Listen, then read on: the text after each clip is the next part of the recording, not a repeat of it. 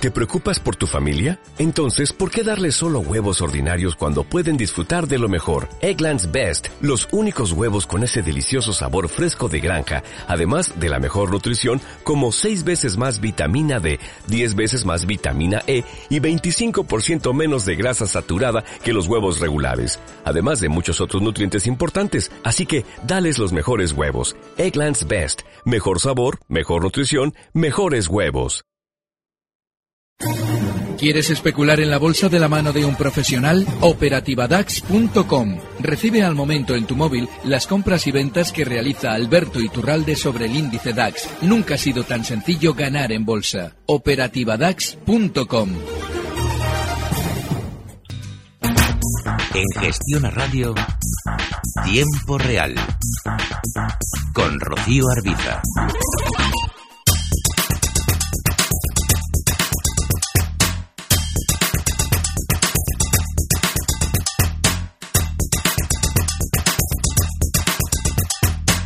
Las 5 y 35 minutos de la tarde abrimos nuestro consultorio de bolsa en este programa.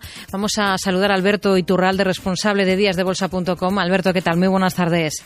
Muy buenas tardes, Rocío. Fenomenal. A ver, ¿cómo ha visto las cosas eh, tras esta jornada en la que, bueno, los índices eh, en Europa han registrado movimientos bastante estrechos y han estado pendientes los inversores, sobre todo, de las compañías que han presentado resultados?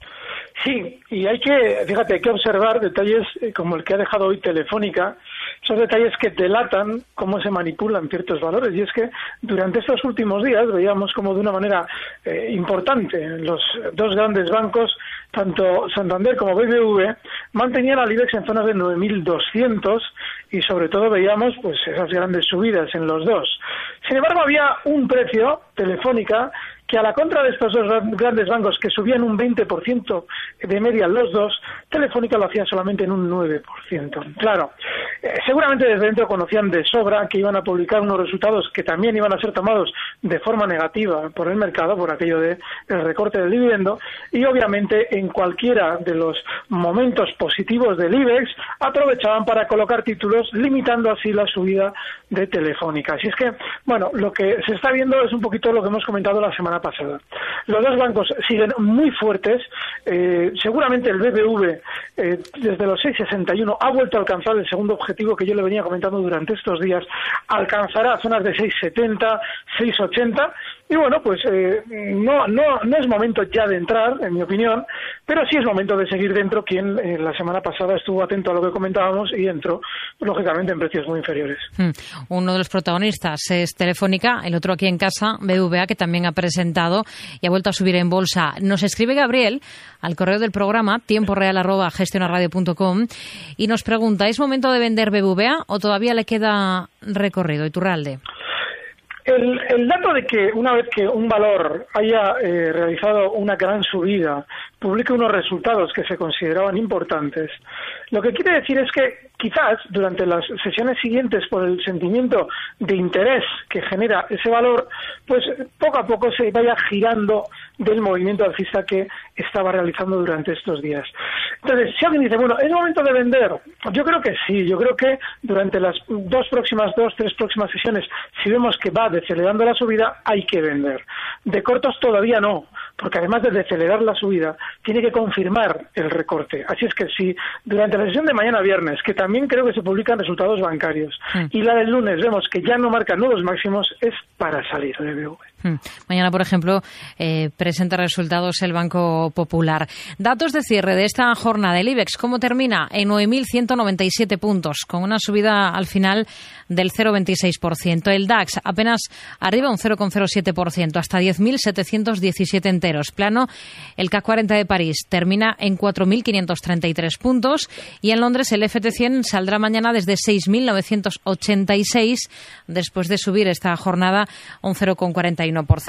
Más valores, más dudas de oyentes. Por ejemplo, Javier, que nos escribe a través de WhatsApp al 657 78 91 16 y pregunta por IAG. Quiere saber, eh, bueno, se encuentra posicionado, nos dice, y quiere un punto de salida. El que hemos comentado durante todos estos días. Comentábamos, yo comentaba con, fíjate, con, con Jaume Sagalés el, el miércoles pasado y contigo también el jueves, que el objetivo alcista del rebote es la zona 460, 465. Bueno, ayer llegó a marcar ya 473, un poquito por encima de donde le dábamos. Ya ha hecho resistencia, no quiere decir que haya dejado de subir, quiere decir que ya no hay que estar. Hmm. A ver, eDreams, para responder eh, la cuestión que nos eh, envía José Antonio. Eh, pide un análisis de eDreams, las tiene en cartera a 2,87 euros. Cuando el mercado eh, quiere, como yo creo que quiere hacer el mercado global, un giro a la baja, mm, normalmente se produce siempre un orden, eh, siempre que es el mismo, en, a la hora de alternarse los valores alcistas y los bajistas. Eh, durante estas últimas semanas hemos visto cómo se apuntaban BBV y Santander, pero también hemos visto cómo se apuntaban valores mm, del chicharreo, valores que han sabido dar sus disgustos en el pasado y que de una forma sorpresiva, sin que nadie espera, sin que nadie los esperase, pues realizaban movimientos alcistas tan importantes como el de eDreams desde 1,80 hasta 3. ¿Qué es lo que ocurre? Que normalmente ese tipo de movimientos, una vez que llegan ya a una zona de resistencia importante, y Dreams, la zona 3 es muy importante como resistencia, en el momento en el que ya empiezan a girarse a la baja, como ha confirmado hoy, cerrando por debajo de los 2,82, cierra en 2,785, lo que nos está diciendo es que hay que ya mantenerse al margen. No que no pueda tener otro exceso más, porque tampoco se sabe cuándo pueden realmente, cuándo va a ser el momento en el que, si efectivamente se tienen que girar los índices a la baja, lo van a hacer con lo cual quizás hasta ese momento los chicharros quieran seguir levantando la cabeza. Pasa con Grupo San José, pasa con muchos. Entonces, bueno, pues Idris no es la excepción, así es que yo por, por seguridad, por precaución, saldría ya del balón. Antonio de Valencia, muy buenas tardes. Eh, muy buenas tardes. Díganos, Eh, caballero. Quería preguntarle a don Alberto que después de la caída hoy de Ferrovial, si ve posible entrar o, o no es buen momento para entrar.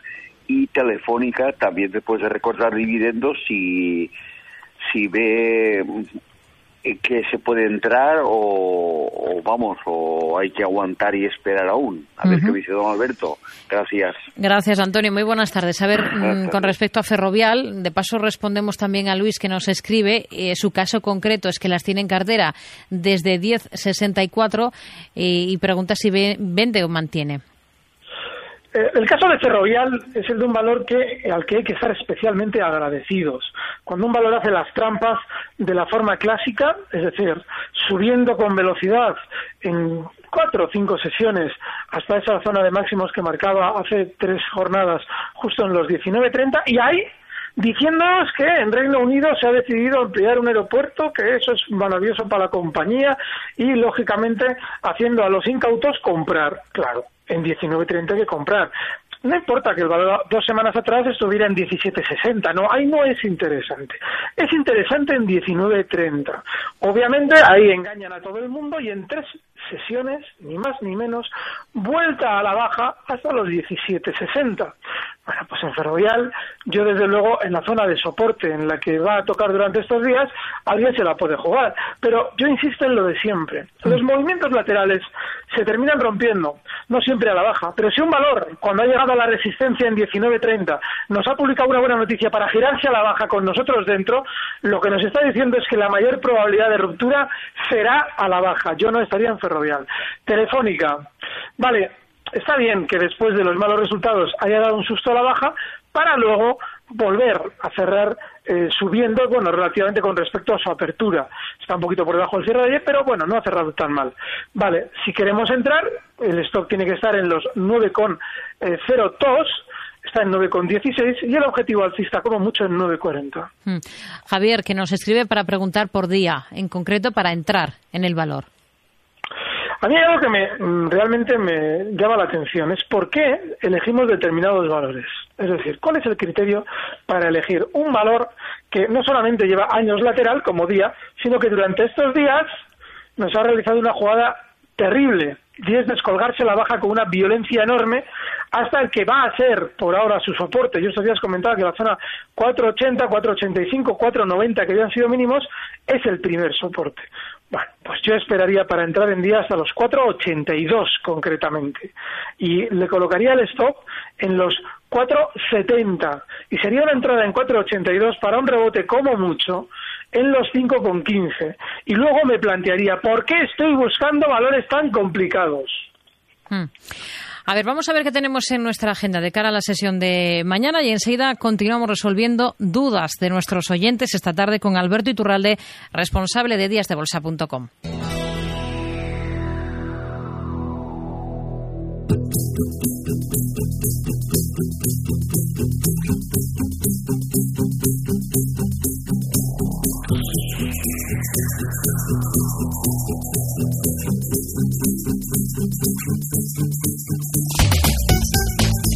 Este miércoles tenemos un aluvión de resultados empresariales en España con protagonismo de Banco Santander, Bankia e Iberdrola.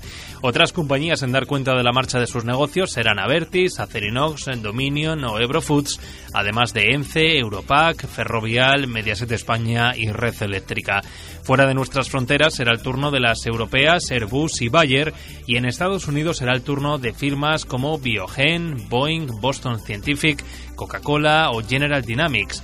Desde el punto de vista macro hay que estar atentos a las cifras de negocio empresarial de agosto en España, mientras que en Alemania se va a conocer el GFK de confianza del consumidor para noviembre, además de pendientes del Tesoro porque va a colocar bonos a cinco años. Al otro lado del Atlántico, las cifras semanales de solicitudes de hipotecas y de inventarios de petróleo y derivados van a compartir protagonismo con las ventas de casas nuevas de septiembre.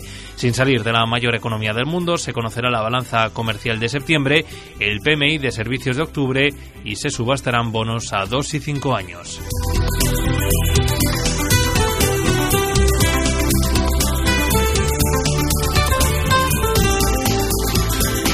Seguimos en tiempo real en nuestro consultorio de bolsa con Alberto Iturralde, responsable de díasdebolsa.com. Vamos a responder ahora a un, mensaje a través de WhatsApp que nos envía Gonzalo. Eh, quiere preguntarle por dos compañías, Alberto, AENA, Stop Objetivo, y otra firma del mercado estadounidense, el ticker es STC, sería Teruel Zaragoza eh, es Constellation Brands, eh, ¿dónde ve una posible incorporación a la tendencia alcista? Y esto inexcusable, nos dice. Muy bien. Eh, eh, en AENA, el primero de los valores por los que preguntaba, el stop inexcusable estaría justo en los 129,85. Es un valor que sigue en tendencia alcista y es muy importante entender la filosofía del valor y lo que voy a decir de AENA sirve para Constellation Brands y es que en una tendencia alcista tranquila, nosotros tenemos que estar con una pequeña parte del capital y tranquilos. Así es que que no le eh, desespere a ENA, porque es tranquila en la subida, como si le va a desesperar Constellation Brands. Si alguien abre el gráfico, es escalofriantemente alcista.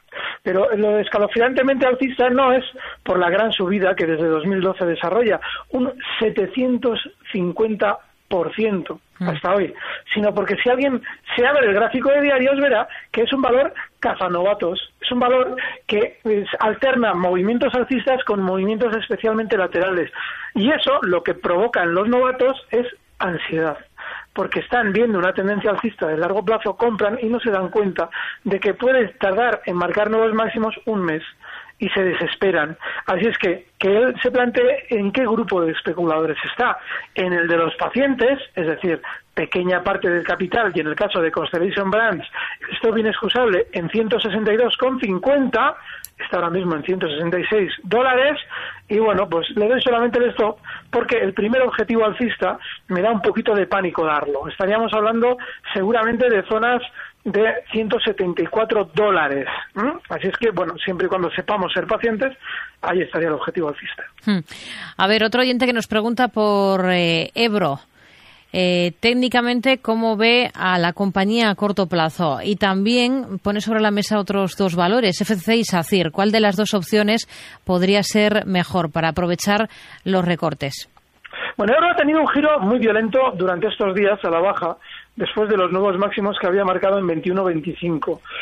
Ese giro violento eh, ahora mismo lo que ofrece es una oportunidad de realizar lo que un tipo de operación muy rápida para intentar enganchar un rebote.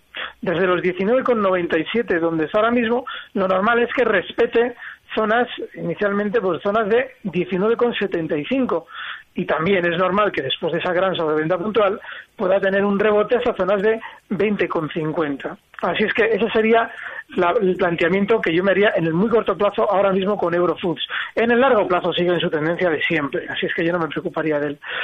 ¿Safir o Fomento? Sí. Ninguna de las dos.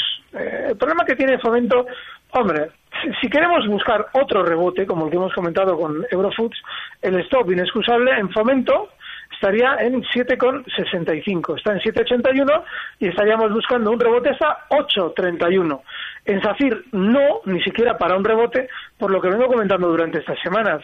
Y es que, claro, a todo el mundo lo ha pillado mirando hacia otro lado y ya ha llegado a una zona de resistencia, 2,15. Así es que creo que es tarde para entrar en SACIR. Hmm. Jorge de Madrid eh, quiere un análisis de Merlin de la Socimi. No sabemos si es porque le interesa para entrar o si ya está posicionado en esta compañía. Vale, el hecho de analizar un precio es el decir qué está haciendo en realidad. Un pronóstico es otra cosa. Lo que está haciendo es un movimiento lateral aburridísimo. Y el pronóstico es que usted se va a aburrir, dado ese, que es que un análisis sencillísimo del valor lo que nos dice es que no tiene tendencia. Pero además, si analizamos qué ha pasado anteriormente a este gran movimiento lateral, es decir, que en diciembre de 2015, cuando ya se sabe que el valor va a entrar en el IBEX, lo que hace el núcleo duro es colocar grandes cantidades de títulos a los fondos de inversión obligados a replicar al IBEX, pues fíjese usted, es decir, recorta desde 12 hasta 8.25, una vez que ya estuvo en el IBEX en la zona 12, cae hasta 8.25 y después nos encontramos con este movimiento lateral no hay que estar en Merlín. Hmm. A ver, ¿qué le parecen Gamesa y Vinci? Eh, nos pide José Antonio un análisis de estos dos valores. Gamesa tiene un problema y es que es un valor muy rápido en todos sus movimientos y eso lo está demostrando durante estos días cuando en muy poco tiempo desde 22 cae con velocidad hasta la zona 19.50 para de nuevo desde ahí volver a rebotar hasta el 21.60 podría estar haciendo un techo. Es decir, ese movimiento alcista que había tenido durante los últimos meses, que ya se está desarrollando con esa volatilidad, lo que nos puede estar adelantando es que esté probablemente realizando un techo. Así es que yo no estaría en la mesa y mucho menos si cayera de la zona 20,50. El caso de Vinci. Vinci es un valor que estuvo, estuvo alcista y digo que estuvo porque lleva mucho tiempo lateral y lleva mucho tiempo desesperando. Así es que yo no estaría en Vinci y en el caso de Star, el stop inexcusable en 63 euros, cotiza en 65,80. Hmm. A ver, vamos a saludar a Juan que nos llama desde Vitoria. Juan, muy buenas tardes. Hola Juan, muy buenas tardes. Vale, parece que hemos perdido esa comunicación. En todo caso, bueno, pues vamos a seguir respondiendo, resolviendo dudas de oyentes que nos están haciendo llegar. Por ejemplo, hay otro oyente que pregunta por bancos españoles. Nos están colocando títulos de los bancos españoles. Los resultados no son tan positivos, ¿no? Deberían ser estos mucho más positivos para generar sentimientos mucho más eh, optimistas. Deberían serlo. Por eso yo hasta ahora estos días atrás comentaba que los bancos seguramente todavía continuarían al alza.